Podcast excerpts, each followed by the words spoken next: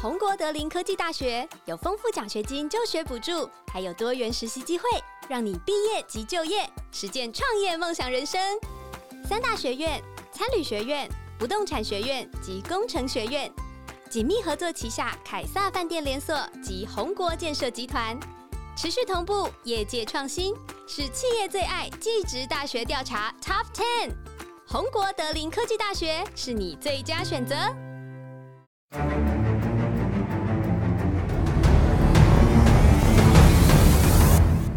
嘿我在现场，在顺记社会新闻的第一犯罪实况，为主持人陈丰德，我是刘冰如。在二零二一年四月二号的上午七点十六分哦，一列载有四百九十八名乘客的泰鲁格四百零八次列车从树林开往台东。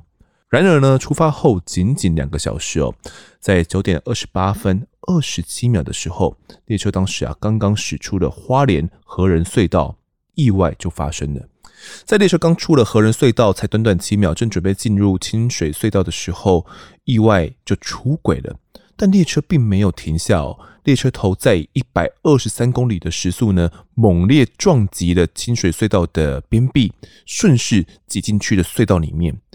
这一场灾难呢，最终造成了四十九人的死亡，三百零九人受伤，也成为台湾铁路近六十年来最严重的事故。这便是泰鲁阁。翻车事故，而一一九在接到通报之后，第一批消防人员在案发的三十分钟后呢，就赶到了现场，要来展开救援了。但为什么泰鲁格列车会突然出轨，造成如此大的灾难？这是天灾还是人祸？在事情发生当时，有太多太多的为什么围绕着我们。同时，民众也不敢相信，在二零一八年普悠玛出轨事故之后，竟然不到三年，台铁又再一次发生这样严重的情况。而今天，我们将从消防人员的视角来回顾这起事件，也一起还原这起事件的来龙去脉。我们邀请到的是当时服务于花莲县消防局的蔡敏贤小队长。事发当天，他原本休假，但是他在接到救援通知之后，他毫不犹豫地决定放弃他的休假，立刻投入到这次紧急救援行动中。小队长，你好。主持人，各位观众，大家好，我是花莲县消防局特种搜救大队的小队长蔡敏贤。敏贤，我们知道你那一天其实原本是休假日，都已经安排好。我们知道消防人员的休假其实是非常难安排的，通常是执勤两天，休假两天。对，目前是勤二休二。嗯，对对对。对，然后那是很难得的休假，你已经打算要陪家人去旅行。你那时候是怎么样接到这样的通知？然后你当下做了什么决定？那一天原本就我记得是年假，哦，年假的话，因为小朋友刚好是好像是儿童节年假吧，那已经原本就安排好。要跟家人去旅行，因为平时跟陪伴家人的时间相对的少。那返家过后，先是有人先传出照片说：“诶，花莲是不是发生事故了？”因为那时候一第一时间我们还没有接到讯息。那没多久，我们的特搜有一个群组啊，因为之前零二零六的时候，我们也是用那个群组，就是花莲大地震。对，花莲大地震的时候，嗯、我们也是用群组来做。紧急集合的动作，那我们就当下就看到说，诶，我们的特搜队马上紧急集合，好，立即在几分钟内立即赶往现场去做救援。就是那时候群组里的气氛是怎么样？就是马上就知道说，哇，这是一个非常严重的意外吗？或者是那时候你的感觉是，哦，这是什么样的意外？你有想象到吗？因为当下包含影像啊，甚至照片，其实都有传出来，因为。可以料想的得知，因为之前也有普悠玛事件，是。哦，那现场是一定是一个大量伤病患的，嗯、哦，一定一定会超负荷的去面对这个灾害，哦，因为伤病患的人数已经到达一个界限了，是。对，那我们已经可想而知，里面的状况一定没有比之前的更好，可能会更差。普悠玛的时候，你曾经也有到场。救援过吗？是不是？普悠玛那时候没有，因为那时候我刚好是连假，赶、嗯、不回去支援、哦。但是可能特搜大队大家会去分享救援的经验。对，我们的特搜队也有去现场，嗯、可是那时候宜兰他们自己有完成这一项任务。OK，这一次这一次的话，其实我们当下收到后，因为它是在隧道里面，跟普悠玛不一样，是它在狭窄空间里面，嗯、那可想而知就是已经会有救援上的很多困难。哦，所以有先看到了这些隧道的照片的。对，那进到现场的时候，当时状况如何？我们到达的时候，其实一到现场，我是跟伙伴，我们都是一起休假赶过去。那在途中，其实就很多支援的单位啊、车辆，还有民间团体，甚至我们的义消都自行前往。因为大家收到讯息以后，就把事情都放下，然后赶到现场。嗯、那沿路就其实就一直收，看到很多车辆，就知道那个急迫性。那我们的群主又一直在呼说，有谁到了，有谁抵达了，需要人力支援。对，那其实情景心情已经蛮沉重的。那到达就是隧道的上方的路口的时候，第一眼看到的是所有很多民众在上面。那当下反应就是完了，这么多民众在上面围观吗？不是，里面脱困的民众可以自己走的民众，嗯，他们先撤出来。然后在那边那么那么多人的话，我们想说，哇，那隧道里面究竟还有多少个伤患？我们要去做救援。我我想先问一下，所以它现场是一个怎样的环境？你可以先帮我们还原一下现场那个环境吗？呃，隧道里面吗？啊、呃，就是你刚到刚抵达的时候。我们抵达的时候是它是一个在路桥下面，那有一个斜坡，那旁边有一个平台。因为我们那时候是我跟伙伴是驾驶特收货柜车，嗯、就是把我们摆放器材的货柜车抵达。是路边那个有空地那边的话，都是民众。OK，那。很嘈杂，我们那时候也不也没有听清楚他们是什么，因为他们一点就是发生什么事了，恐惧、迷茫，然后彷徨在看着我们，嗯、他们以为可以走了还是怎么样？可是因为事故发生当下，各个单位要来支援都还会要一段时间，毕竟、嗯。苏花那边的路况不是很好，哦，对对，当时当下很多支援单位进来会有塞车的状况。那除了边坡以及这个翻覆的列车之外，还有看到什么东西吗？其实隧道口那时候我们接到任务要准备进去的时候，列车看起来那时候还好，哦，那顶多稍微倾斜，然后我们沿路的铁轨旁边都是协助在搀扶出来的伤患，那时候就有人员在受伤了，哦，对，有受伤的人员出来，那大家都还是可以帮忙搀扶。是，那因为隧道口那边的。车辆、列车已经把路都挡住了，嗯，我们就必须走到列车顶。哦，走到列车顶的时候，你就边走会边听到救援人员的加油声，然后就是努力让帮忙的那声音，啊，伤患的那种哀嚎声，哦，甚至于一些呃，就是被夹困的那些受困的民众的声音。是，对对对，我看新闻画面哦，当时呃，好像就有拍到了旁边有一辆类似大货车的。一个车辆就倒在这个铁轨旁边的样子，当时你有注意到吗？其实当下我们没有太注意，因为我们也不知道说它到底发生什么事情。哦、因为当下只知道有列车翻覆，我们要去救援。嗯、是因为我们走在车顶的时候，其实目标很明确，我们接派任务就是我们要深入隧道去做救援。嗯、那当下旁边有状况，都是其他伙伴的任务，那我们要坚持我们自己的任务，赶进去。特搜是反正是要往最危险，然后最紧急的地方深入就是了。你们的任务编排是这样子，因为我先讲一下特种搜救队。特种搜救队的话，因为会因应它属于都市救援较多的一个单位，它是消防队有很多训练的那个地方。那现在的社会都是都市的形态比较多，那包含零二零六大地震啊，我们要需要在倒塌建筑物里面做救援，甚至于一些高楼垂降等等之类的，它比较更多的专业性的技术跟器材使用。是，所以我们去里面的话，我们也会就类似一些狭窄空间做救援，这是我们平时在做训练的专业的部分。对对对对。所以那个时候现场，你其实除了看到翻覆的列车之外，你们并没有注意到还有一台大货车。我自己本身没有太有印象说是不是有车的，因为我一直 focus 在患者的身上。跟伙伴的能力状况，嗯，对对对，因为我也是后来事后我们再回到现场的时候才发现，就是任务结束告一段落，然后才知道说哦，那边有一台货车倒在那边。它是倒在什么位置啊？隧道口。我那时候应该是被已经发生事故后被撞击到在隧道口那附近。哦，对对对，对，是。你们后来是沿着那个你刚刚说沿着上面这样列车顶对走走，那你们走到大概第几节车厢的时候才有办法？下下到我们其实那时候收到任务是，他是说第七跟第八节车厢最危险，就是受损最严重。它算是列车的头，对，应该是列车头。可是因为它是往南下嘛，那、嗯、可是它车厢解是第七跟第八车厢。嗯，对。那我们就是从前面开始爬列车顶走进去。那走进去的时候，其实当下的一些感官呐，就还蛮强烈的。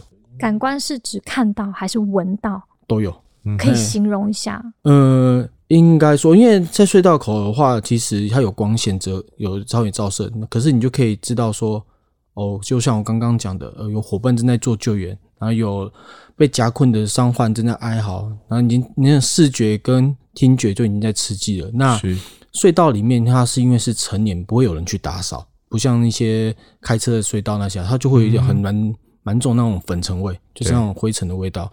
那还有就是。不知道我有没有不晓得清不清楚是有燃烧什么，就类似于像油类废气的味道哦。哎、欸，然后呃，最有因为有伤患，所以会有一些血液那种淡淡的那种嗯，血腥味。哎、欸，对对对。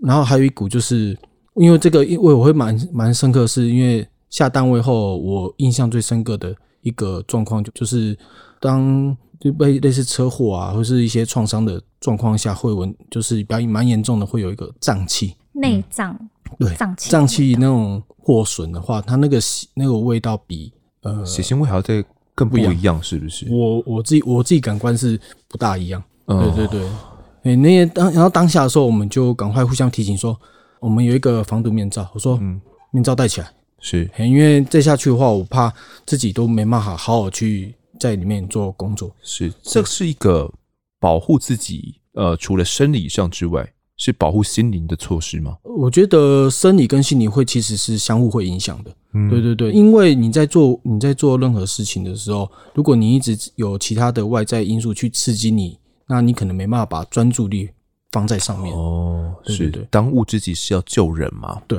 嗯，那我们要更好的去保护自己，武装自己，让自己更投入去救援行动。OK，对。那刚刚冰露讲的说。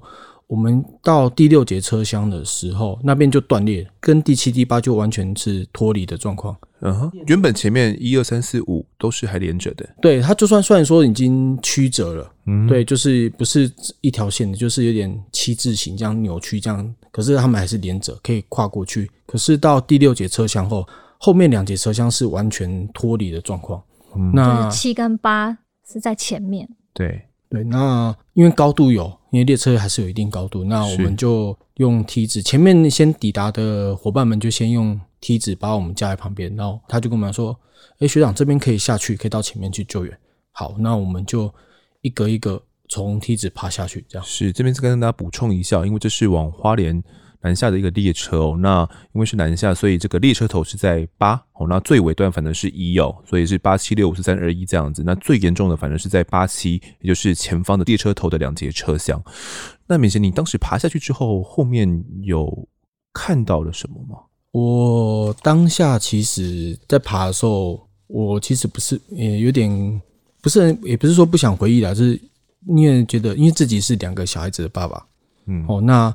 我跟伙伴下去之后呢，那我们看到一个罹难者。哦，那如果是也不是说一般罹难者，我们不会说哦同理心怎么样，只是因为刚好自己是两个小孩子的爸爸，身为人父了。对，对，那小孩子他的年纪可能跟我的小孩子相仿，可是我却看到他呃已经他的他他已经罹难了。那嗯，还他还这么小，那还没办法去感受到这个世界的温暖跟欢乐，他就永远失去了。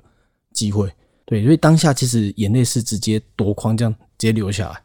呃，我想冒昧的问一下，因为呃，我们大概私下有聊过，大概知道是什么样的状况。那呃，但是敏贤可不可以还是稍微用你可以描述的方式告诉大家说，诶，你是大概如何判断他是几岁的小孩？然后，呃，他躺在那里，也许诶还救得回来啊？就是怎么会？你当下一看到他，你就知道说，哇，这个没有机会，然后让你眼眼泪夺眶而出。他的身形大小的话，其实跟我的小孩子差不多哦，所以我大概判断，这个小孩子年纪不会跟我的小孩子年纪差到哪里去。大概几岁？大概六七岁。嘿，一不会再大了，因为差不多，因为六七岁的小孩子大概身高就大班毕业到一年级这种身形大小。那为什么我们会觉得他是已经判断是罹难者呢？就是已经我们没办法去把他做更进一步急救，因为我们救护在执行的时候会有一个判定明显死亡的标准。那他当下的状况是符合那一种状况的，所以我们不能因为在。很多的伤患，我们叫做大量伤病患的状况，我们势必要去强迫自己去分类这些的患者的状况。所以，因为他已经失去生命真相，而且是明显死亡的，是症状出来，那我们就不能再把人力跟资源放在他身上，我们要去救还有需要我们做救援的人。嗯，是那个惨况哦，就是其实是相当残忍的啦。那就是明贤讲的保守一点哦，那我觉得听众们自己可能可以想象，或者是呃，我们这个系列也不是做一集而已哦，或许也会再跟大家讲述到，就是现场一些非常惨烈也非常残忍的一些景象哦。那明贤，你当时也身为人父嘛，看到那个情况，忍不住这个眼泪就流出来了。旁边的伙伴有看到吗？还是赶快自己默默擦眼泪，就要继续往前走？其实我们当下，我跟伙伴其实都有互看，包含那时候正在车厢里面做急救的同仁。嗯、那我讲说，我我因为我们看到东西，我们会互相提醒，就是就算是一个安全的回报哦，有什么状况，然后就跟他们讲说要注意。那当下我说这边有一个患者，黑黑卡黑的，然后他们就说好，收到知道了。那我先下去，然后另外一个伙伴下来说：“其实我们两个互看，他的眼睛红的，我的眼睛是红的，但我们也我们也没有多说什么，我们就赶快去快步前往。”对，嗯，你刚刚讲到是黑卡，这是一个你们的专业术语，是不是？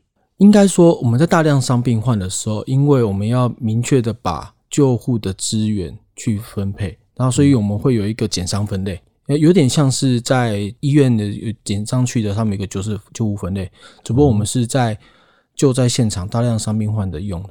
嗯、那基本上可以先初步先分说，哦，他是可以走的还是不能走的？嗯、可以走的话，那表示他是绿卡，他没有生命危险。是，但如果他是不能走的话，那我们要先分，哎、欸，他是不是有呼吸没呼吸？嗯、哦，能不能有一些其他的生命真相状况？是的。然后再去评断，那他是当然没有生命真相的话，就是我们所说的没有呼吸，那黑卡算死亡了，明显死亡就会算。呃，应该说明显死亡一定是黑卡。那他当下没有呼吸、心跳的话，他可能就是符合黑卡那一范围。哦、对，那还有呼吸的话，或是他我们给予他，我们比如说一些处置，他有办法协助自主呼吸的话，嗯，那可能就是变得。红的，OK，欸，那也是需要马上急救的。对，那是需要急救的。嗯、那它是可以再多配合的话，那可能变是黄的，它就可能变成急迫性。是，可是它这个进程有可能因为时间越来越久，它可能等待时间久，因为从黄变红了，变黑了，嗯，这是有可能的。哦，有点像红绿灯的这种我们的这种一般的认知啦，绿的安全，黄色危险，红色。呃，非常危险这样子，黑色可能是呃，暂时我们如果紧急的话，没有必要再给予他更多的救助了，而是要先把它列为可能已经死亡的这个名单。对，是真的会贴一个卡上去啊。我们有一个挂卡会放在救护车上面，那会有其他的救护人员去做评断。对对，现在因为我们当下也有一个减伤分类官，嗯，我其实事后我有问那一位学弟，就是你当下你在。做减伤分类的时候，你有遇到什么样状况？因为我们会能把可以脱困的，我们都是大量的往指挥站那边送过去。是，然后他们他们会去接收。他当下的话，他要去做分类。那我问他说：“那你当下的心情状况是怎么样？”嗯，他有其实也有回复我说：“其实他当下没有那么多心情去沉重，因为他要 focus 在患者身上。”是哦，那其实时间也没有很多，大概短短一分钟内，我要去做。减伤分类，那分类好的时候，我要能给予快速的一些基本的救护处置，处置哦，然后还要把它分配由哪一台救护车去后送，嗯，好，那谁是谁最先优先送，谁是慢送，是，那而且不是只有把它看过一次就放在那边，嗯，好，当看完的时候，一个进程嘛，还要再回来再给他一直重复看，重复看到患者全部都送完，是，所以是一个很高压力的动的工作了，所以他也没有心思想到那么多。对，但之后呢？结结束之后，他没有觉得结束之后，他其实因为很多事情，因为我们消防员很多时候都在救灾现场之后会去做反思的动作，嗯，就是诶，我在这救灾现场，我有没有哪里需要修正改进，还是哪里我可能当下没有做好？那他其实也有回馈说，他其实有在想，如果当下对这个患者我有再多给予一些处置的话，他是不是会不一样？可是。没有那么多的如果了，如果因为现场很紧急，各个状况的进程改变不是我们可以掌控的。嗯，对。所以其实当下也会有一点，好像自己是做一个生死判官那样子的压力吗？我生死判官吗？我不知道他有没有，因为像对我们来说的话，其实有时候会取舍，就是这个人被夹困，那他要救出来的时间一定比较长，因为我们还要用器材。那另外一个人他可以快速脱困，他可能两个都是夹困，可是这个可能简易的破坏就可以拉出来，另外一个可能他需要的时间就比较长，那我们就要取舍。可是这一个人他还在，他可能在哀嚎，另外一个人可能已经快没有一些真真相了，那我们就要去分别说，哎，那这个要赶快把他救出来。那这个人就说，我们这人用言语去跟他心理支持说，你再稍等一下，我们马上就来救你，你要坚持住。我们就变成要用言语去跟他心理支持，因为他怕他会放弃自己想要存活下去的那个求生意志。求生意志，对，嗯，是，所以呃，当时你从第六节车厢下去，然后看到了呃一个年幼的孩童，那。有看到这个第七、第八节车厢，他们到底是呈现一个怎样的状态吗？因为他们是首当其冲冲进去这个隧道里面的，从外观看起来，它是个怎样的样子？呃，因为我到的时候，我会先有那时候学弟最早那一批学弟到的时候，就跟我讲说：“学长，我这个车那这边第七节车厢的人都已经救出，可是有人还在里面，我不敢随意移动。”他就要我说：“学长，可不可以帮我去看一下？”好，我说好，没问题，你带我去。那其他人就是要去哪里救援？我们那时候已经第六节车厢还有一个伤患要准备拖出，那我就先陪那个学弟先去看一下。那因为它是有一点我们 purple mover 的那个那个七 G 七系的那个七是哎，然后左右颠倒，躺在躺那有点跨在那个铁轨上面。你说第七节车厢？对，是就是它跟第七跟第八那连接处是在那转弯处，就是变成这样。OK，对这个对对倒过来的七，对对对对对，那有点靠近右，就是南下时候右侧的隧道壁那边。那我们我们这边左侧边上去的时候呢，那边的路口就有一个罹难者，嗯，那。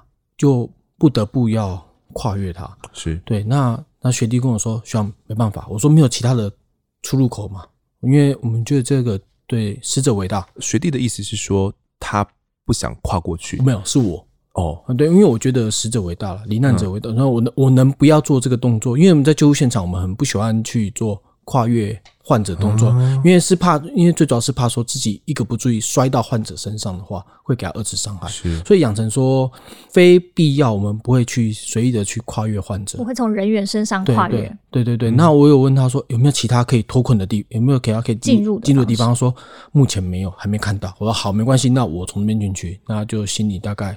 跟他说：“哎、欸，不好意思，我要进去，我要进去做救援。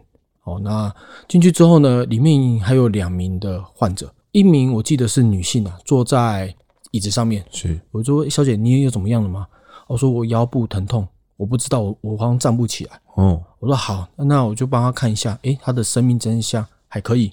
那因为他他这样的话，跟他评估应该是腰部啊到骨盆那边。”他的疼痛，可能骨折、骨裂吗？我没办法评断他是骨裂，可是他是说他没办法站起来，他疼痛没办法站起来。我说好，那我等一下请人来帮你协助送出去，哎，协助送出去。那他他也做一个，他的那时候他因为隧道里面都没有灯的，哦，那我自己的本身身上带的灯具够多，是，哦，那我就把我身上一个单据说，我等一下会来会来带你出去。那我把我的一个灯放你这边，给他那盏灯的意思是什么？我给他灯的话，是因为现场我们他是应该是唯一在看到说有其他的救难人员去跟他接触。那我觉得留灯的话，因为隧道已经很昏暗了，那他的唯一的光源又是他的手机。是，哎，当下他也他也有跟我问说，哎，啊，我的老公呢？我的老公怎么了？对，然后因为我我那时候有看向雪弟，雪弟说这一个车厢的其他人都已经。出去了，都就出去了。哦，我们都跟他说没关系，你在这边。那因为我们当下都一定要疏散可以走的人，我们要确定谁是绿卡，谁是其他的严重程度。嗯、对对对。那我就跟他说没关系，我等一下会来救你，我把我的灯给你，我等一下会来找你拿。Okay. 给他一个就类似相互约定啊。嗯、那给他光源，就是他不会在黑暗里面说一直想东想西。呃，其实当下你知道她老公可能已经没有没有没有，他应该是出去了。对对对对对对对对，好。我刚也想到会不会是门口的？不不不不，门呃门口的话，那一个的话，呃，这又是一个另外一个一小段的一个故事。是我那时候要进去的时候，那学弟跟我讲，他其实那在疏散的时候，那些那些可以走的民众说，因为他们看到有人罹难，就是躺在那边，那不会动，他然后其他人要出去就一定要跨越出去，那他就说你们不要看往上看，我会扶着你扶下来。哦，对，那就陆陆续续的把人救出。那其中有一个民众，他就有点就是迟疑，然后看着，然后雪弟跟他说：“没关系，你我扶着，我会扶着你。”他以为他是害怕，对，可是那时候他就淡淡的、有点悲哀的回答说：“这是我的家人。”雪弟有稍微愣住一下，可是他用很坚定的语气跟他说：“没关系，我们会带他出去，你先、嗯、你先确保你的安全，我们先带你出去。”嗯，对。然后那个人就算是有找到一个定心丸一样，给他一颗定心丸，那就跟着其他人先出去隧道外面。我在想，这个当下好像不只是救人而已哦，也要救心呐、啊。你们的工作好像是有很大的一部分是这一回事，诶，应该说我们救护的处置啊，其中一项是心理支持。嗯、那心理支持其实这个部分有点广泛。那其实更多时候，很多民众他可能没有外部受伤，可是他心理受创。对，而且不单乎只有伤患，有时候我们在救护现场啊，我们在处理伤患。最可是最紧张是谁？家人哦，在旁边看着嘛。对，更紧张。他会说：“你不要做这些了，你赶快送医院，还是等等之类的。”然后他说：“啊，这样他很痛啊。”我说：“没有，我们要给他好的处置，没有弄的话，他可能会这边会更严重啊什么的。嗯”他去照顾他。有时候我们在做急救的话，甚至于我们在现场做 CPR，对，哦，就是心肺复苏术的时候，那家属啊，他可能他的老公啊，或是他的妻子啊，或是小孩。急得快哭，那我们要去安抚他，是因为如果太紧张，他换气过度，有可能他就哦，他反正他他有其他的状况出现，嗯，所以我们会适当的给予心理支持。嗯，敏轩过去曾经写下文章形容那一天你看到的场景，你说你到了那边之后，你觉得那像是一个比地狱还要令人无法想象的场面。从第六节车厢移动到第七跟第八的时候，那更像是从地狱通往炼狱。你能不能再形容一下？好像第七、第八节车厢，它车厢里面的状况是非常糟糕。好像像我们知道台铁的车子的椅子是用那种拴紧紧的拴在它的那个地面上的。嗯，但你看到的场景呢？嗯，那时候第七跟第八的那两名患者，我们都脱困后，好，那我们就沿着铁轨的这样，就是靠墙壁这样走过去。那第七跟第八，它那个连接处其实。就那时候就其实有点惊，就是也不是说惊悚，就是蛮有点冲击力的，就是因为那边完全是挤压，因为它不是一直线的被挤压嘛。那可是隐约感感觉那里面应该是有罹难者，嗯哼，在里面，呃，又加上我们那时候地基斜车厢有一个男的脱困的，就是他应该是有骨折，他自己还用毛巾绑着。我们那时候有问他说，除了你，还没有其他人在里面？受困，他说有，里面还有几个人，可是不知道有几个人叠着，然后可是他们都没有呼吸心跳了。我说好，没关系，那你先把你的止血做好。他说有，可是我觉得我越来越冷，哦欸、所以当下我们赶快把他救出后，我们就从旁边挤过去。那然后我们又想到说他刚刚讲的那那一个部分，应该就是。那个挤压的地方，应该就是他刚刚说的，是椅子全部不是堆叠在一起，还是怎样？不是那个挤压是，其实还不是到第八节车厢，是第七跟第八的连接处。嗯，对，那有点像是你铝罐，知道吧？哦，还有就这样捏扁，就是用暴力把它弄弄，就是有点捏成球一样，可是没有那么密啦。是对，然后你可以，你大概隐约看到那边好像是有罹难者的肢体在那边。哦，对对对，就是被挤在铁块。就是被挤的，对，那你要用一些破坏工具才能把它带出来。那再往前走的时候，其实我们有看到我们的现场指挥官，那他也看到，因为我们那时候是连续操作工作已经几个小时，是对。那其实身虽然说情绪可能很亢奋，可是身体上的疲累，可能表情上面会有多多少少看出来，跟包含我们我们流的汗啊等等之类的。那当下我们原本想说，好，我们要我们就跟他先报道，那我们就是看有什么任务。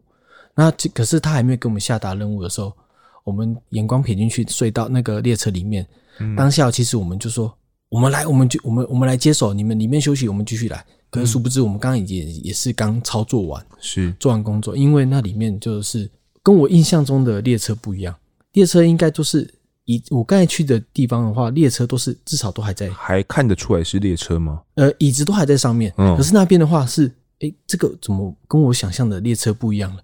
它的椅子整个类似都拔出了，然后全部堆叠在一个、嗯、一边，然后整个这样像堆堆起来，像一一个一个小山这样子。是，对，那像是被人家拔起来，然后往旁边旁边丢，对对，有点像是热堆东西这样，一直往旁边这样丢丢丢，然后堆成像一座小山。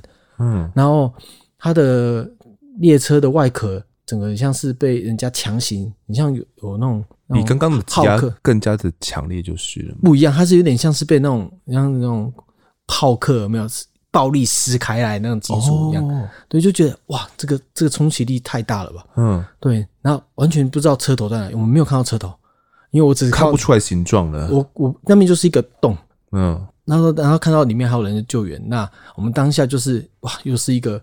小也不是说小宇宙爆发，就是脑袋又突然嘣一声，就好，我要马上进去。然后可是、嗯、那时候指挥官说：“你们就先休息，休息，你们先休息，等一下会轮班。”然后其实我们坐在那边也其实有点按耐不住，嗯、因为一直看到里面这样子。其实后来休息也稍微休息一阵子，就再投入里面的救援。呃，这个这么惨烈的第八节车厢里面有任何的生还者吗？当时你们有印象的？其实当下我们我们有一一一再去确认说有没有生还者。那我们在进去的时候是有听到人员在呼救，因为我没记错的话，应该是一名女性哦，哎，女性在呼救。只是那时候我们我们没办法确切说她被压在哪，对对，压在哪里，那它的状况。可是它是可以明确的说它在下面，然后它也有跟我们讲说它附近也是有其他的伤患，可是它不会讲话。是、欸、都不会都都没有反应，应该说没有反应。那当下我们就是好，那你有你有跟我回答，那我们赶快去找他。嗯，对，那也有小插曲啊，因为好像有那个我们不是有那种老人家电动代步车嘛，还有吃电池嘛，那一度那边突然冒烟，电池就可能啊死到冒烟，然后大家都吓到，嗯、然后一位义消应该是义消吧，还是反正就是我们救难人员就赶快从旁边应该是列车的灭火器哦拿来喷洒。是这个时候还能找到，也真的很奇迹耶！就就乱成一团。对，然后喷洒，然后我们当下说好了，不要再喷了，因为就赶快把电池丢出去，因为一喷的时候，那里面的那一位受困的就有点紧张了。然后是因为我那时候好像离他最近，嗯，我就跟他说：“你旁边有没有洞口？”他说：“有。”那你不要再往里面，你往那个洞口去呼吸。是我怎我怎样去？你我说不好意思，因为刚那边有一个。电池好像在冒烟，没没我们没有说燃烧，因为我觉得讲燃烧他会吓到他，对，有点心理支持。瞬瞬间你的头脑还要运作，说要怎么告知对方，才不会让对方更紧张。对对对，我就跟他说，你往那边呼吸没事，我们已经排除了，你先往那边呼吸，那粉尘可能会让你呼吸不舒服。他说好，然后我们就一，然后后来一直评估，如果要把这些椅子都丢出去，要花很多时间吗？很多时间，因为不像那个俄罗那个叠叠乐一样，一颗一颗拿起来。对对对对，然后因为它有点错综复杂，包含行李啊，其他的东西有点卡在一起，卡在一起。对，那然后当下我们在看说要怎么弄，说，诶，我就后来我就爬过去，再靠近那个声音源来源处，然后一看看，诶，不对呢，它声音好像在很离我很近哦。对，然后当下我就把一个椅子去翻开的时候，我发现那位小姐的。那位女性的头了，我说：“诶，她在这边。”是，我就赶快跟大家说：“在这边，在这边，不要再翻了。”然后大家就突然愣住一下，就看我说：“在，我说在这边。”然后她还可以自己爬出来，是，然后身体没有什么很明显的外伤，就我们当下一瞬间去评估了，她还因为她还可以攀爬的出来，那其实是给我们蛮大的一个鼓舞激励。对，就是诶。到现在了，还有人可以这样出来，其实大家会突然，这样手指都会发麻，头皮都会发麻。当时已经救援时间过了多久了？那应该有两个小时有吗？超过，超过了。因为我抵达说已经差不多十点，我们收到，然后赶过去大概十点多，然后当下应该是已经到下午了，下午超过两三点了吧？哇，对对对，然后还能够救出这样一个伤患哦。对，哇，大概过了五六个小时，嗯，嗯，真的蛮振奋的。如果时间没有没有没有没有，因为当下我们也没有看时间，大概至少已经过两三个小时以上。嗯、对对对。但是很难想象哎，就是一般来说，我们听到声音，感觉就应该要很容易知道，呃，这个求救者在哪里。但是现场的情况是已经乱到，嗯、然后椅子互相这样拧到，就是你们完全不知道该从何找找人找起，这样吗？因为我们要用最短路径去把它救出。那如果用大范围去把它拉出来的话，第一个耗费时间太长，而且，嗯，我们是在一个相对它是卡住的，那列车卡住是相对稳固的地方。那我们这样一直慢慢老化，好像没那么快，所以我们一直看能不能找到最短路径去做，把它脱困，反而是最安全的。嗯，那我在想哦，这一个第八节车厢，呃，从外观看起来就这么样的惨，不知道里面的地板，你们在救援的时候，因为要要踩嘛，呃，会不会其实有点要避开一些东西？一些躯干会有点困难。呃，应该说我们会尽量不要伤害到罹难者的遗体，除非万不得已。是对，因为我们将心比心吧，因为我们也不希望说，呃，家属看到是可能是有其他的，尽量保持他们的，因为人家已经伤害了，至少给他一个安慰，说他是尽量完整的把他带出来。所以，我们、嗯、而且在救护啊，在救援上面，我们不会说，呃，用很不客气的，就是很不妥当的方式去把他把患者带出来。是对对，那我们会尽量去，有点像是我们基于人道救援哦，哦，就是维持住他的一个完整性。嗯、那当然，有些状况下我们不得不去先移开一点，就是移开一点啊，可能就是或是稍微去压到它，可能是脚边，可能是不小心。靠靠靠着他，但是没有办法的办法，因为我们要把它带出来。对对对。那在这样一个环境里面，你刚刚提到说，就是只有那一位女性，你印象中只有那一位女性有生还。那这个车厢应该是坐满了呃七八十人有吗？有吧？那一天车子好像有四百九十多位旅客，然后一共八节车厢，哦、这样算的话，大概。应该有六十多位，每一节可能都有六十多位左右。哦、每一节六十多位，那这个最为惨重的第八节车厢，你们可能能救出来的只有这很幸运的一位而已。那其他人可能都嗯，也不是那么完整的，在在这个车厢里面哦，所以要去避开他们的伤势，毕竟是一个很困难的过程。那在这之后，好不容易救出来这一位女性的伤者之后，后续还要做什么？嗯，我们把所有存活的人都带出去了，就是还有生命真相啊，还有呼喊啊，那些患者都救出后，其实剩下的应该就是剩罹难者了。那那当下的指挥官啊是说，我们先在里面就地先休息，因为我们会，我们还有一个任务，就是要把罹难者带出去，我们协助啊，因为都是。我们自己花莲人都是自己地方的乡亲，嗯，其实很多那时候是清明年假了，对，很多人都是要回去的。对对对，那我们的指挥官就像就是说，那你们先休息。那当下我们就是坐在铁轨旁边，稍微先休息一下。跟伙伴有先讲些什么吗？其实当下也没有去想太多。那因为那时候休息的时候还没有去想太多，只是先稍微喘口气。那对，那。后面就因为我记得没有休息太久，就说我们有一个最后任务，就是用英雄带。我们讲都讲英雄带，就是一个尊称，就是因为代对，嗯，那我就说我们最后一个任务就是把罹难者用英雄带把它装起来，嗯，那把它放在铁轨的两旁平坦的那个像是水泥地上面，是对，那就一个一个去做。打包装装装进去的动作，嗯，那装完的时候呢，我们还有做一个蛮，我觉得也也不是说，因为有些学弟跟我觉得说他很，他后来有点有点焦虑吧，因为我们要去捡任何的残骸，所有的残骸我们看能看得到的，因为保持就是让它完整性嘛，嗯，可能是一些脏器的碎片。就是能看得到的，我们都捡，嗯、包含可能是头皮啊、毛发等等之类，嗯、我们能看得到的。因为因为有些地方，我们我们现场我们我们也没办法，除非是把要把泰鲁格去解体，他的车厢去解体，可我们就地面啊、旁边啊、车厢啊，能看得到的、能拿的，我们都尽量。那学弟他他怎么说？学弟是事后跟我讲，他说其实他有点心理上面有点 shock 吧。他就说他这样的，他带着，因为我们当下又来，可能手就这样捧着放进去，手捧着放进去，就戴着手套，就这样捏着，对，捏着就放进去。嗯、他就他说他有，他那时候跟我讲说，他有一阵子可能会有点心理上的阴影吧。对，嗯、那那当下我有跟他讲说，如果你真的感觉到不舒服的话，要不要去找心理咨商一下？是对，因为要去去稍微去讲出这些话的话，可能会稍微好。那还好的是，那位学弟后来也没有后面的一些症状。嗯，对对。那以前等到全部你们收集完，已经是几点的时候了？整个都任务结束后，我们真正的休息应该是四五点那时候吧。我记没印象没记错的话，下午四五点。对，那时候有联络指挥官那边有联络台铁，就是协助，因为那时候我们把罹难者都整个都用英雄袋装好之后，其实他就放在两侧的铁轨旁边，对，放水泥上，然后我们就中间坐在中间的铁轨休息。其实那时候大家坐着休息的时候，还蛮觉得心里蛮蛮沉重的是。嗯，两旁就是罹难者的遗体，对，这样，然后大家就开始很沉闷。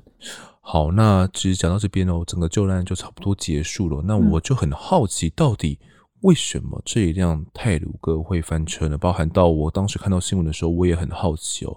那宾主这边刚好有做一些研究，当时的大概的状况是怎么样的呢？对，其实说起来非常的讽刺哦。这四零八呢，它过去这个号次的列车，它被称为是梦幻列车。为什么是梦幻列车？因为呢，其实大家都知道花东的车票非常难买嘛，所以特别它其实算是实名制，嗯、就是让特别花东地区的居民才能够买到。那你知道？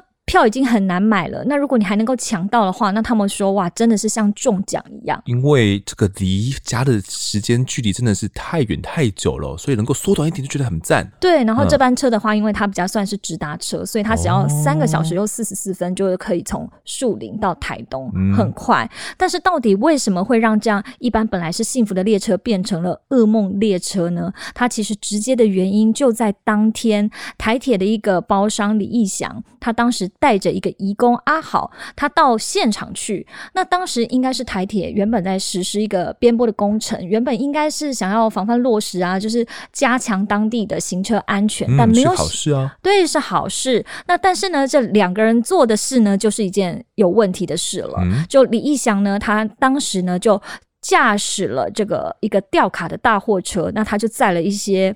呃，想要载轮胎什么的到当地去，然后没有想到他在那个施工变道的下坡处，那因为操控离合器和油门配置不当，那大货车熄火。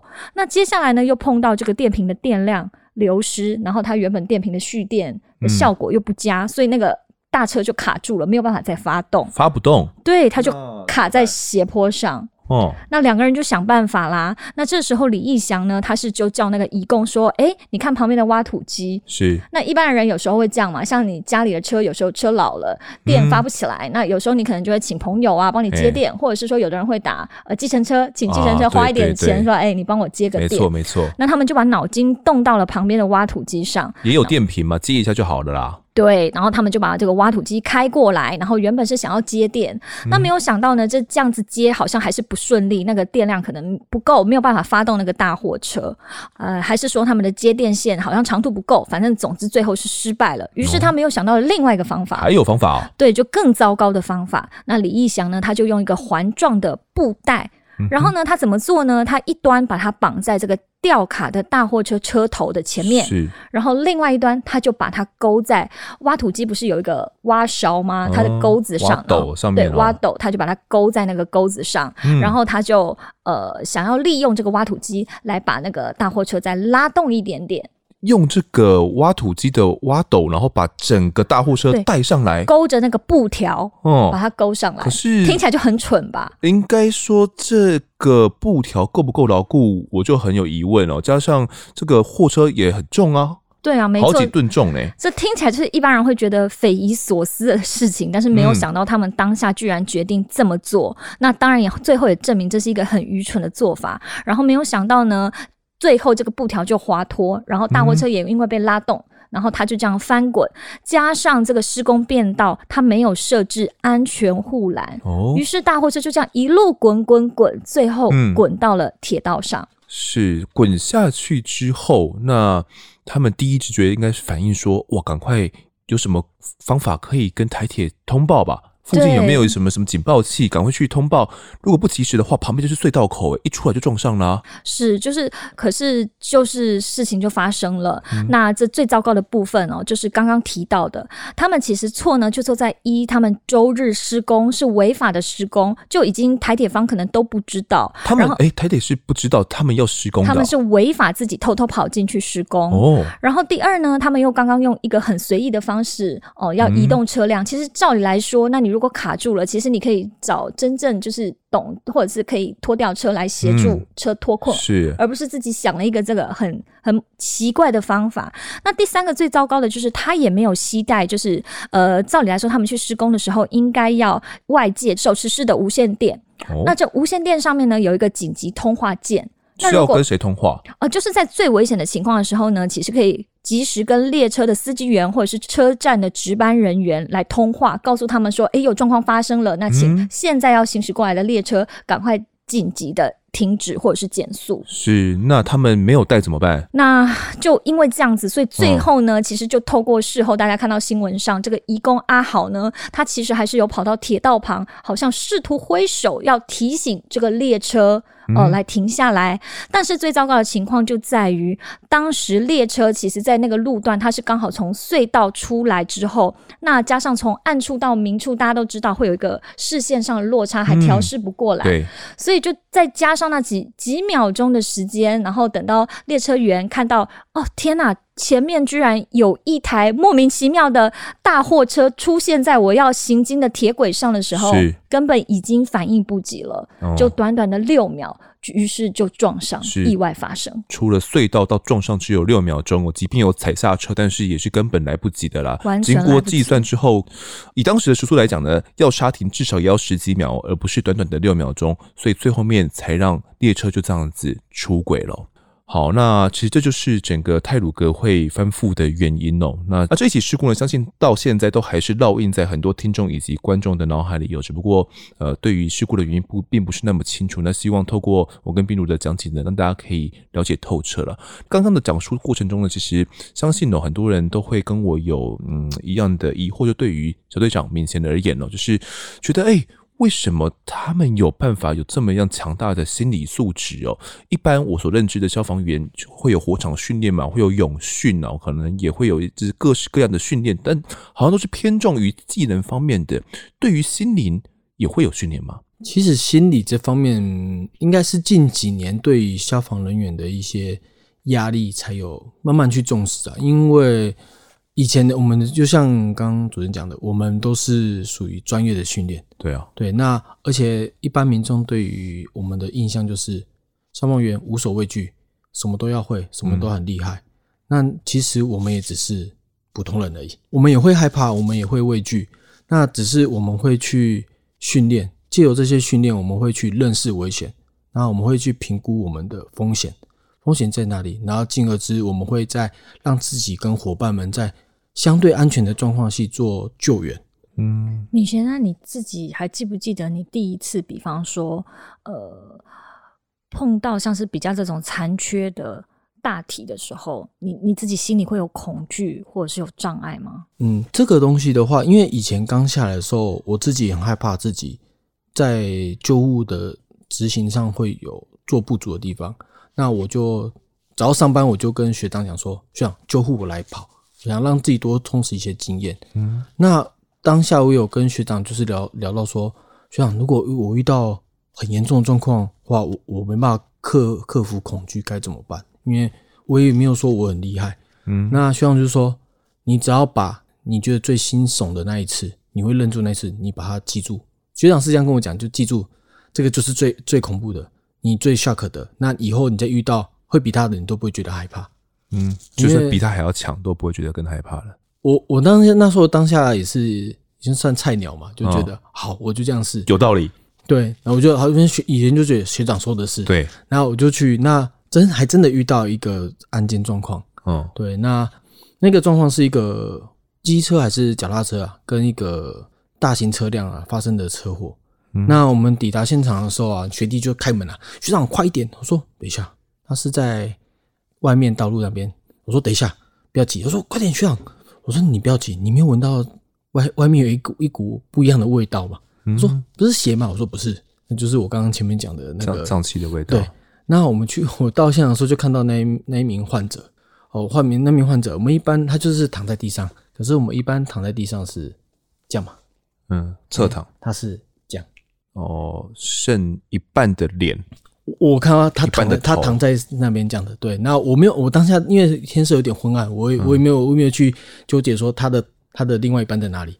那下半身跟上半身从腰部有点扭曲，嗯、对。那基于专业的消防人员、救护人员，然后我们会先去做生命真相的检测，检测，然后我就去 check 他的脉搏，脉搏有没有、嗯、好，确定没有，来看好，然后再再评估他的一下状况，好。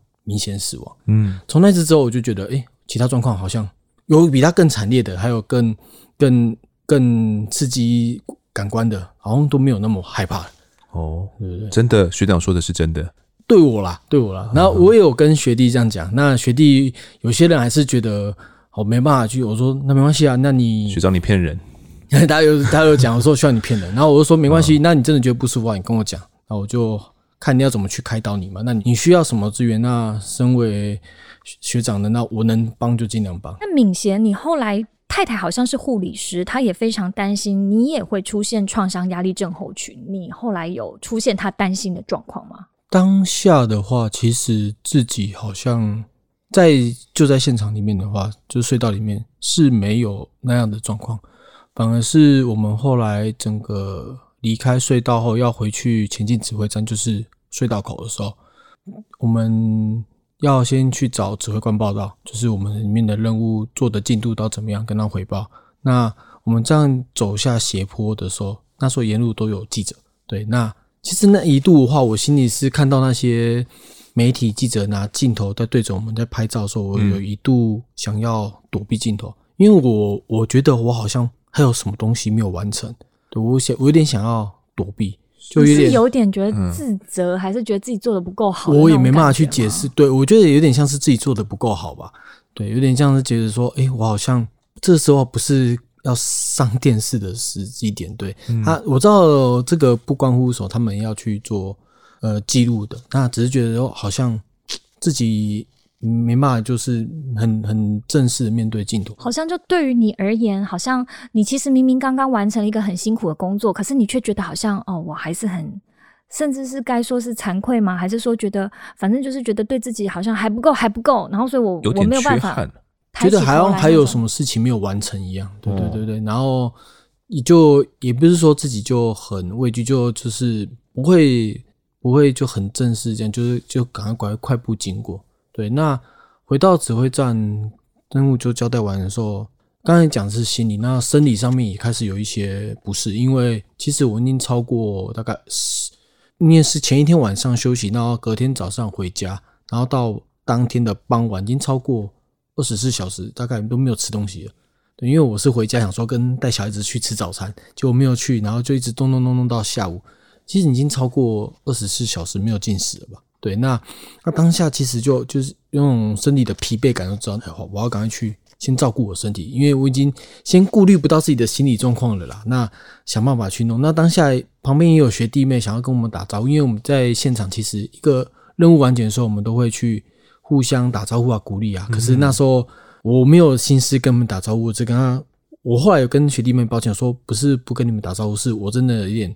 生理疲累到没办法去跟你们再去做一些交谈，嗯、然后当下就赶快去让自己补充能量啊，吃东西啊，喝水这样。对，嗯哼。那这是生理方面，对。在在更心理的，也就是你老婆所担心的，她有成真吗？我觉得我自己会去舒压，因为我自己本身会去知道自己的不舒服的时候，我会去寻求一些不一样的一些。方式去，也不是说不一样，就是我适合我自己的方式去做，释放我自己内心里的压力。因为当下事故发生，我们还有一些任务要做。那我们我所在的这个组别，我们轮值到是第一梯次。那我们到我记得是到凌晨凌晨两三点还是几点忘记了，因为现在时间点点不太记得了。嗯，那才会去做交接。那我们就是在现场，就是稍微去先去临近的单位稍微。稍微洗一下脸啊，然后盥洗也没有盥洗，就是洗脸洗手，休息一下又回到现场。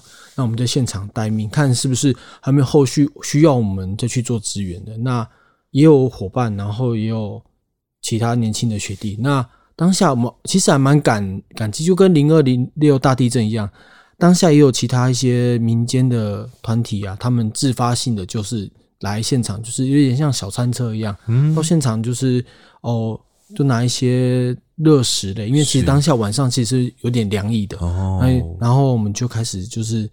找东西吃啊，还有特地拿过来说：“哎、欸，这边有有什么热食吃的，你们就吃一吃。很温暖”对，那其实是给我们心理上有一蛮蛮蛮蛮大一个安慰，暖暖的能量补充。对，然后我们在那边吃的时候，然后就开始就是刚刚斌主讲的一些有一些不经意的那种话语又出来。哦、那对他讲一讲说，他们又开始沉闷了，因为学弟又开始提到里面刚刚做的怎么样。哦、然后我们又看一看，然后说：“哎、欸，那边那边有鸡汤哎。”然后另外一个就说，我已经喝两碗了，哎，然后说，哎，学长那边有鸡排，我正在吃了，哎，这边有人家拿的那个 seven 的咖啡，我喝两杯了，就就开始他们就觉得，哎，怎么学长开始有这又又又又开始又不一样的心情了，因为因为其实当下现场其实他们正在忙，那我们这边待命，然后大家也蛮苦闷的，那因为你又当下你又不能做什么，你在那边待命，那。你你要让自己转化一下心情，我们就又用这种方，也不是也只能用这种方式，大概去舒缓。那当然也会不经意又去提到当下的状况，可是就是慢慢慢慢慢的，哎，里面的大概气氛就有点活跃。但我们也不会太过分，因为毕竟在救灾现场。是、哦、对。那等到结束后，就是要任务交接，我们这一梯次我们就反对休息。其实，在路上其实就。我跟我那伙伴就回去，在车上的时候就还蛮真的讲不出话来，因为剩两个人的时候，我们就开始正视自己的状况。那开车的时候，车子也没有开音乐，也没有开音乐。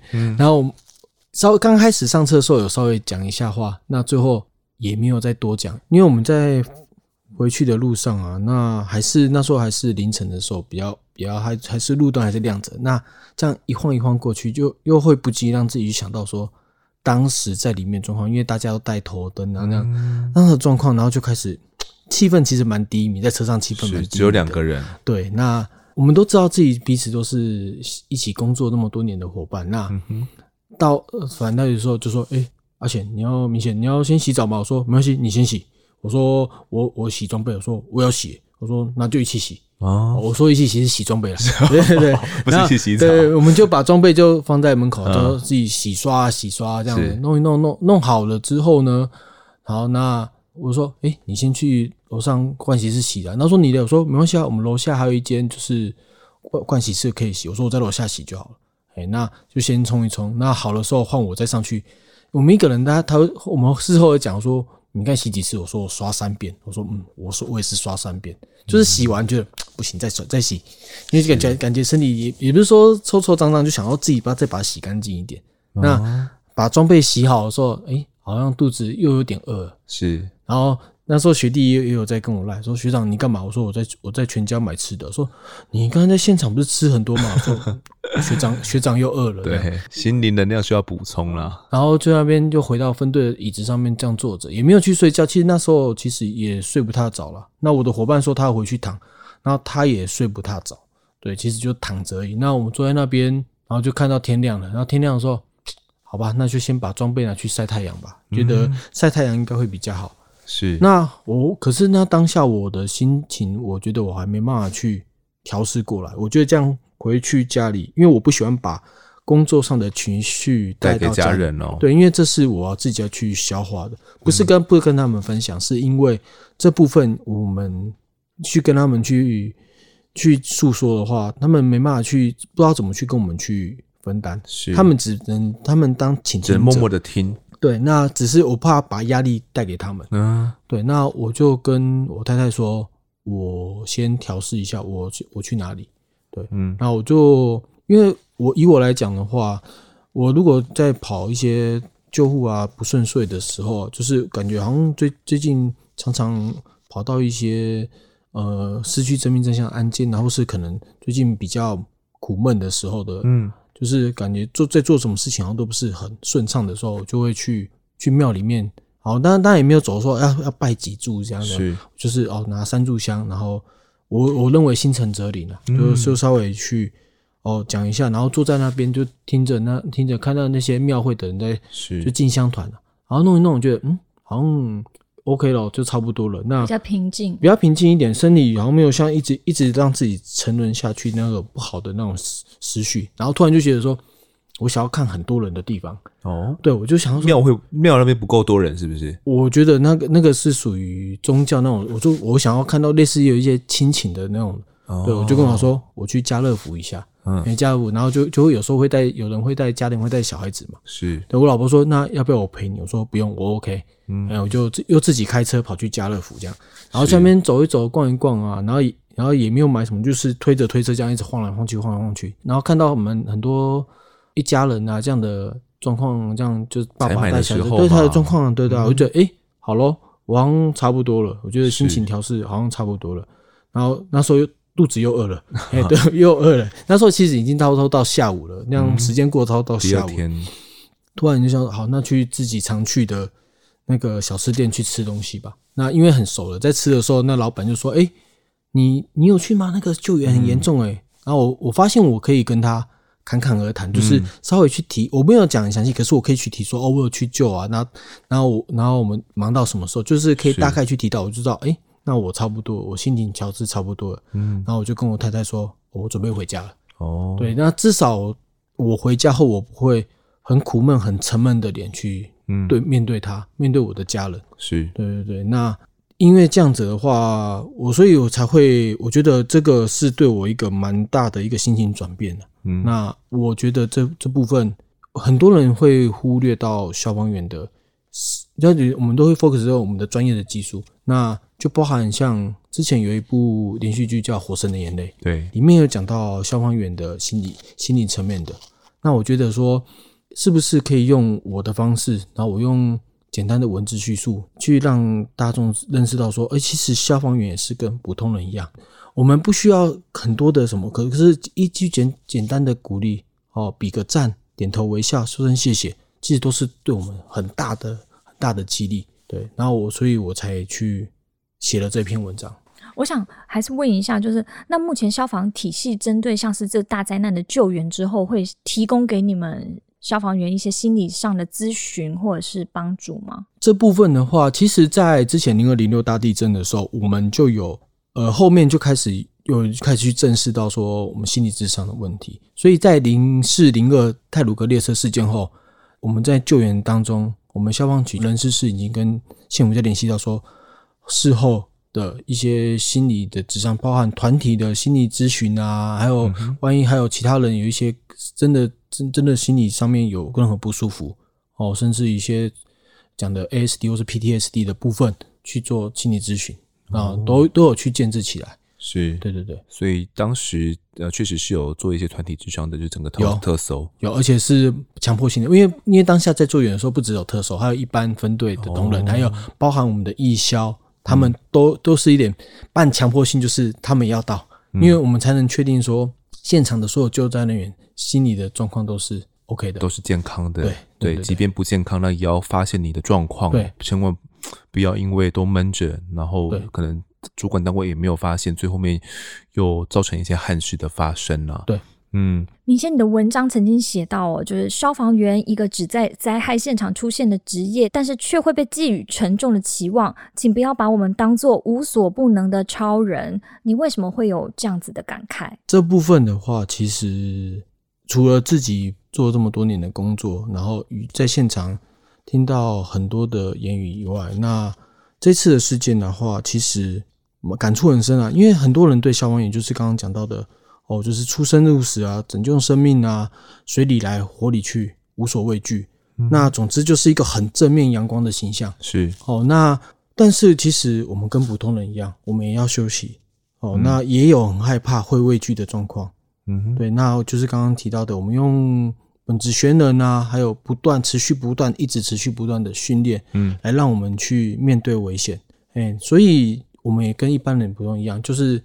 一般人像小朋友，他们做一个劳作，他当然是希望大家可以给他掌声，给他鼓励，称赞、啊、他做得很好。对，好，一个人在做他的工作，一般的公职人员，他做完这个这一份的成果，他有得到他的长官的认上司的认可或甚至鼓励。嗯其实我们也一样，我们也是希望说，我们可以得到一句简单的赞美。嗯，民众们的不对，长官们也是，民众们也是哦。对对，对你们的支持鼓励其实是很重要的，因为可能有时候消防人员到场，或者是这个救护人员到场，我们觉得是应该的嘛，我们然后觉得是一种应该的心态，就是就是就是你们的工作啊。对哦，那可能在那当下也没有想说要对你们多说些什么，但如果我们肯多说些什么，多一个微笑，一个手势。哦，然后一句打气，可能对于消防员而言都会是很大很大的一个帮助。对，都是一个很大的鼓励。而且是不是说，好像有感觉到那种压力，就是大家都期望我打了电话之后，你们就要立刻站在旁边。对，其实这个有点像是，呃，因为焦虑心态造成的。因为其实，在火场，大家都会觉得时光过得飞逝。嗯，那很多人都觉得说，最常听到就是哦，这么久才来，就在是不是延误？延误、哦，对对，哦、延误还是怎样？可是其实啊，我们真的大概可以去看哦，他们可能在现场说，他们可能真的报案发生火灾了，那可能过个十秒或二十秒，甚至三十秒说，说怎么过了十分钟还没到？哦，对，其其实实际上可能还没有，而且而且我们现在白天跟晚上，我们至少出勤一分多钟。就要出勤，那就是收到电话，然后按下铃，然后到我们全部的就着着装出车出车库。那可是这是我们从队部里面出去的时间。那但是还有路程、啊、路程路程对、嗯、路程，我们不是小叮当，我们不是哆啦 A 梦，没有任意门，而且我们不会瞬间移动，所以车子还有车上的路况，所以一定多多少少会。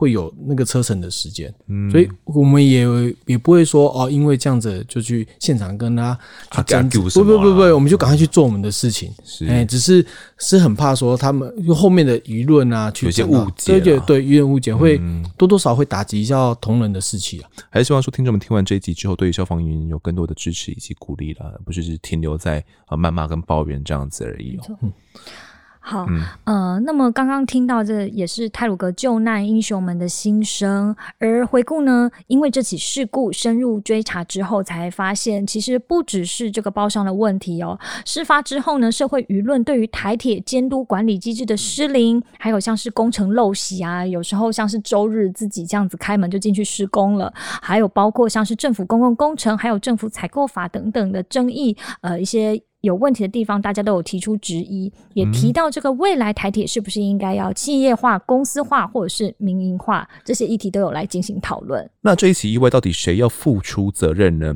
一审的判决结果在二零二二年的十一月出炉了。这个李义祥呢，被依照过失致死判五年，那违反政府采购法呢，则判三年哦，合并七年十个月。合伙人林长青也因为违反了政府采购法呢，被判刑了两年八个月哦。除此之外，台铁也是有责任的哦。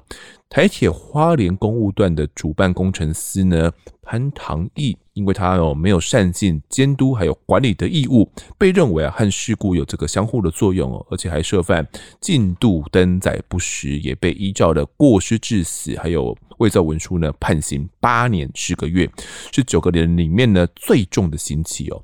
那我们前面有提到嘛，这位移工阿好哦，他虽然有也被指控说这个过失致死啊，然后过失损坏轨道啊，过失伤害等三个罪哦，但最后面呢，呃，一审法院是判定是无罪释放了。那全案仍然是可以上诉的哦。目前案件已经进入二审的审理当中，听众观众们呢，可以再持续追踪后续的审理状况。那我在敏贤的脸书上哦，有看到一段让我很感动也印象深刻的话。他说：“我们是一群面对灾害很容易奋不顾身的人，我们前进的目标呢，永远和民众相反。但是，请不要把我们当作无所不能的超人，因为我们也只是拿着装备、拿着器材去面对未知恐惧的平凡人而已。”敏贤有没有最后想要对大家说的话？那其实消防员。我们做这份工作的话，不会在乎说哦，我们这个里面到底需要得到什么？那我们都是在现场，想要尽自己所能，把能够拯救的生命去救出来，能够降低现场的危害，我们会努力的去做。所以没有，我相信没有一个消防员会在现场去做怠惰的事情。嗯，哦，那也希望说，这就在现场的话。其他社会大众的话，不要去做到围观，因因为很多时候的围观可能会去造成救灾上的阻碍。嗯，哦，那也要相信我们消防员的专业。很多时候我们在做现场的一些判断跟作为，都是取决于现场的指挥官接受到的任务资讯以及现场的一些状况判断，我们去下一些我们专业的作为。哦、嗯，当然。很多时候最怕就是在座有多个指挥官，其中的指挥官就是现场大众。你那怎么掉啦？对，哎，可以做，可以救。对对对，哎，对，就是因为我们有时候可能就是光是在灭火的时候，我们有有不同的战术应用，可是他们会就会说，哎，你为什么要这样射水？这样不对。是，哎，我家快烧到了，先射我，先去做我家。对对对，就会有很多的。那其实有很多时候是综合判断的。对，所以我觉得。可以多相信一下消防员的作为，因为我们毕竟是受过专业的训练，应该说经过层层的训练才会去做救援，而不是说直接就一个一张白纸就丢出去叫你要做什么。是，所以希望各位社会大众可以多给我们一点鼓励，那你们的掌声跟鼓励，甚至比个赞，我们都会用微笑点头跟你回应。嗯，谢谢敏贤。而下一集中呢，我们会请到泰鲁格的幸存者陈鹏年先生来分享他的故事。他在这一场意外中失去了他的女儿和妹妹。但是呢，他不想要忘记这份痛苦，他反而是告诉自己说，他要记下来，因为他想要把它化作这督促台铁改革的动力。而每一分的努力呢，我们都相信它一定是有意义的。从错误中汲取教训，避免意外再度发生，也能避免救灾人员无谓的损耗。是，那这一集的我在现场呢，就到这边，也谢谢明贤小队长的分享，谢谢您。好，谢谢敏贤，谢谢。接下来是听众时间，来读一下听众的抖内讯息。这集抖内的叫做弥陀女婿，他说呢，这个去年年底换工作之后啊，每天需要三个小时开车通勤内湖。第一天尝试听 Podcast 后就没换过频道，一路听到过完年，终于知道最新的这个进度哦，三百零一集。但之后怎么办呢？QQ 真的很感谢丰德的好声音哦，也陆续推坑许多朋友收听。当然呢，还有弥陀的老婆还有他的姐妹一起收听哦。那也献上了小小的心意，希望有机会在弥陀遇到丰德，来请你喝杯咖啡。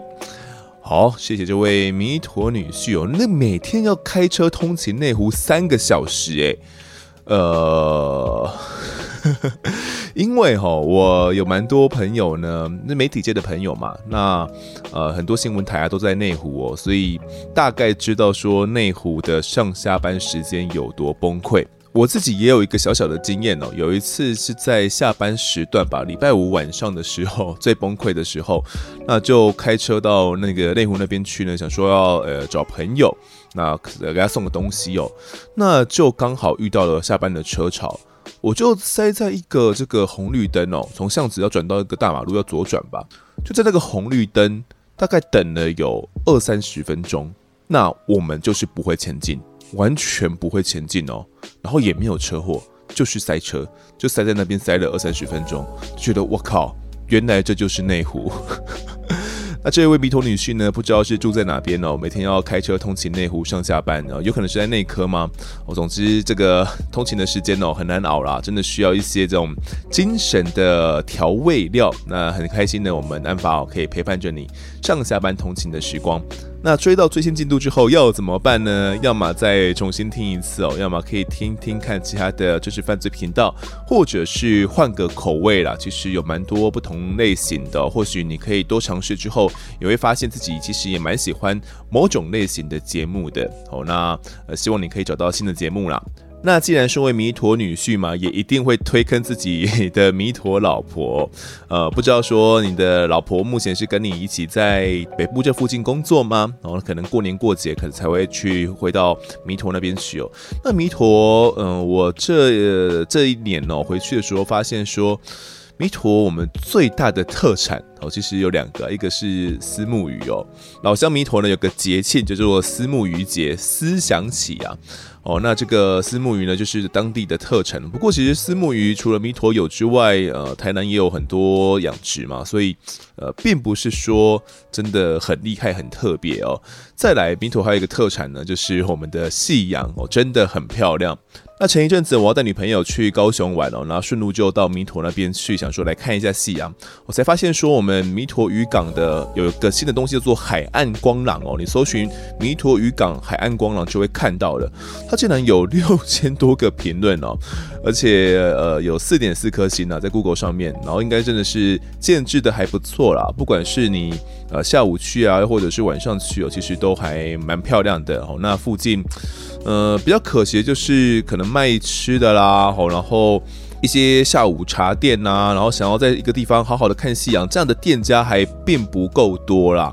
不过那个地点呢，你说要去看个夕阳啊，然后吹吹海风啊，呃，踏一下浪啊，我是觉得都还不错的。那身为弥陀人呢，没有算土生呐、啊，但至少从幼稚园读到了这个高中嘛，哦，那这十几年间呢，在弥陀长大，对这个地方也是有点感情的。然后看到弥陀现在，诶，观光有比较呃像样一点点，然后带来的一些活力，其实也蛮开心的。如果大家呃有南下啦，然后经过高雄弥陀的话，可以去看一下这边的这个海岸光廊哦。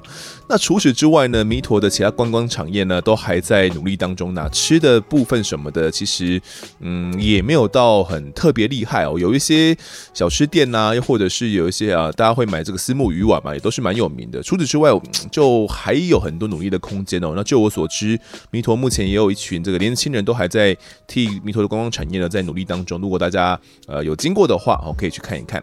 那这位弥陀女婿呢，希望能够在弥陀遇到丰德哦，这是不太容易的事情哦，因为呃，我一年可能回弥陀一趟到两趟之间，就过年过节啊，我才会回去一下哦，所以要真的能够遇到是很不容易的事情呢。那如果真的有遇到的话，可以再跟我打个招呼。再来读一下 Apple Podcast 的留言，第一个留言是阿段弟弟的学妹，好想毕业呀。他说呢，EP 二九七哦，五点零八分的时候，来宾说被霸凌的女主播要叫德德，主持人马上说霸凌的好，欠霸凌哦。那这个玩笑一点都不好笑，没有人欠霸凌。好，谢谢这位听众哦。呃，我看到这个留言的时候，我思索了一下，然后嗯，我觉得没有错，他讲的没有错，就是霸凌这件事情呢，呃，我们只是想要。试着用比较轻松的方式，比较幽默一点的口吻呢，来谈论这个议题哦。但或许呢，我们处理的方式并不是相当的好哦。的确，没有任何一个人是欠霸凌的哦。那当下我们只是想说。呃，就是他，就是赖正凯嘛，就是错别字，他开我玩笑。其实这个开玩笑也算是我们事前就套好了，就说要叫德德，然后叫凯凯这样子，因为我们说好就是要匿名嘛。哦，就是不管是女主播他们的名字啊，又或者是新闻台的名字，我们都呃用匿名的方式来带过。那就想说啊，那我们就用凯凯德德的方式来互称就好了。那当错别字说到呢这个被霸凌的女主播叫做德德的时候呢，我我也去呼应了一下啊，就是霸凌的好啊，欠霸凌就是好像。是我很欠霸凌这样子哦，就是我很欠扁，很欠教训这样，想要用这样的方式呢来轻松带过，但可能还是会留给大家一些不好的观感。总之呢，谢谢大家对我们的指教批评。在下面留言的是原味玉米片，他说冰如超棒棒，加油。他说呢，我觉得冰如很可爱哦，尤其是小林村那集的真性情超可爱，我很喜欢冰如，冰如加油。不喜欢冰如的人呢，直接略过，不要乱挨挨脚哦。好，谢谢这个原味玉米片。呃，我再一次跟大家强调一次，呃，在哪一集？是哪一集啊？二九九集 S Two EP 二九九那一集，我们的新春特辑，请大家一定要去听哈。虽然长达两个小时哦，那大家可以呃上下班时间分两次到三次慢慢把它听完。其实我觉得是很值得大家听的一集。就是如果你是我们的铁粉的话呢，请呃不要错过这一集哦。我觉得那一集真的是很重要的一集。透过那一集呢，你可以知道我的一些小八卦，我们的一些小故事。那尤其是冰如他的整个为什么踏入记者圈这个故事，你可以更加的明了哦。除此之外，就像这位听众所说的，可以感觉到冰如他的真性情哦。我真的觉得聊完之后，呃，不只是听众们更加了解冰如，我也更加了解冰如了。只是他真的真的是一个嗯很可爱的人，真的很可爱哦，请大家一定要去听。下一位留言是守月静，他说还在努力适应阿如哦，很久没有来留言，整整一个月半呢没有听案发，代表很久很久没有外送。P.S. 只有在外送的时候呢，才可以专心听。那现在呢，努力的补集数中，才听到花莲五子命案的终集。但听观众留言不喜欢新的模式哦，感觉要来补写一下，给丰德呢、阿如还以及这个团队加油打气。磨合期本来就比较痛哦，我也在适应中。听习惯丰德沉稳的声音了，突然来了比较高亢的女性声音，一定会不习惯。期待大家一起进步，也希望能够听到阿如独自主持的模式。好，在这边跟大家这个强调一下，应该是阿斌呐，我我是叫他阿斌呐，大家叫他阿如也不是不行呐，但是呃，应该是叫阿斌比较顺口吧。那如果呢，不知道怎么样打出“斌”这个字的，再跟大家强调一下哦，这个 “b E n” 斌，那个 “n” 呢是闪电的那个 “n” 哦，就会可以打出我们的“冰”了，好不好？啊，“冰”这个字呢的故事啊，为什么会用“冰如”呢？这个故事我们之前有在 IG 的直播跟大家说过，如果大家有兴趣的话，可以去回顾一下我们的直播片段。好，那这个守月季呢也是我们的老粉丝了啊。呃，有一个月半没有了去外送是怎么回事啊？是呃过年期间吗？还是有找到新的工作？啊，总之呢，最近又开始听了，代表说，哎，又开始来送外送了是吗？那他有说到呢，希望可以听到阿斌独自主持的模式哦。嗯，这样的模式我觉得日后也是有机会的，只不过目前我们想说让大家呃先习惯一下，因为。嗯，可能大家比较习惯我的主持方式，那突然换成完全新的一种，会有一种。呃，比较没办法这个接受的状况哦，所以先让大家了解一下我们彼此啊，然后我们也在尝试双主持的方式啊。那未来呢，会不会有阿斌独自主持的状况呢？我相信呃，都还是有这样可能性的吧。因为只要有双主持呢，就会有很多种不一样的可能哦。不管是我们两个对谈啊，又或者是我们两个一起访问来宾啊，又或者是由阿斌他自己来主持访问来宾啊，我觉得这都是可能的模式之一。那就未来看怎样的案件。以及大家的习惯的程度，我们再来调整啊。总而言之呢，就是我们没有设限哦，没有说一定要怎么样，我们会去尝试不同的可能性哦。那也请大家多给我们支持以及鼓励。自己的最后一个留言是不及格成绩单，他说十二月开始养级数，听到双主持集数的第一集觉得不太习惯哦，但是提问的问题觉得很棒。访问前华航机师呢张志豪那集里面，冰如突然提问的声音有点吓到，不过问的问题又马上转移到机师的回答上。那很喜欢冰如提的问题哦，可能还是声音听感的问题，不是声音不好听哦。好，那呵呵 呃，这个被吓到的部分，可能就是因为声音，呃，女生的声音嘛，就是会跟男生的声音多少是有点差距的哦。就是男生的声音就是像我这样子，那女生的声音就比较高亢一点点，尖一点点，细一点点啊。这部分呢也是需要习惯的啦，习惯之后呢，应该也就不会被吓到了。好，那这几个听众呢，我们就读到这边。如果各位喜欢我们节目的话，欢迎到 Instagram、脸书以及 YouTube 的搜寻订阅。我在案发现场，再一次来宣传一下我们的 YouTube 呢，要请大家赶快去订阅。还没有订阅的话呢，赶快订阅起来哦。那呃，近期呢，我们有计划可能会去展开我们的 YouTube 的订阅支持模式。等到正式上路的时候呢，会再跟大家好好的安利广告一波啦。各书里面的上面呢，也请大家按下订阅以及五星评分，会是对我们最好的支持。另外呢，案发侦查团队持续募集当中，只要透过 MixerBox MP3 的订阅赞助就可以来加入我们。还有专属赖社群，可以跟丰德老粉们一起抬杠聊案件心得。目前还有免费的 Discord 群组，是大家都可以加入的哦。如果在 Apple Podcast 上面留言的话，我也都尽量在节目中给出回复。跪求听众们推坑给双旁的好朋友，一起来听听看我的案子。案发现场，我们下次再见。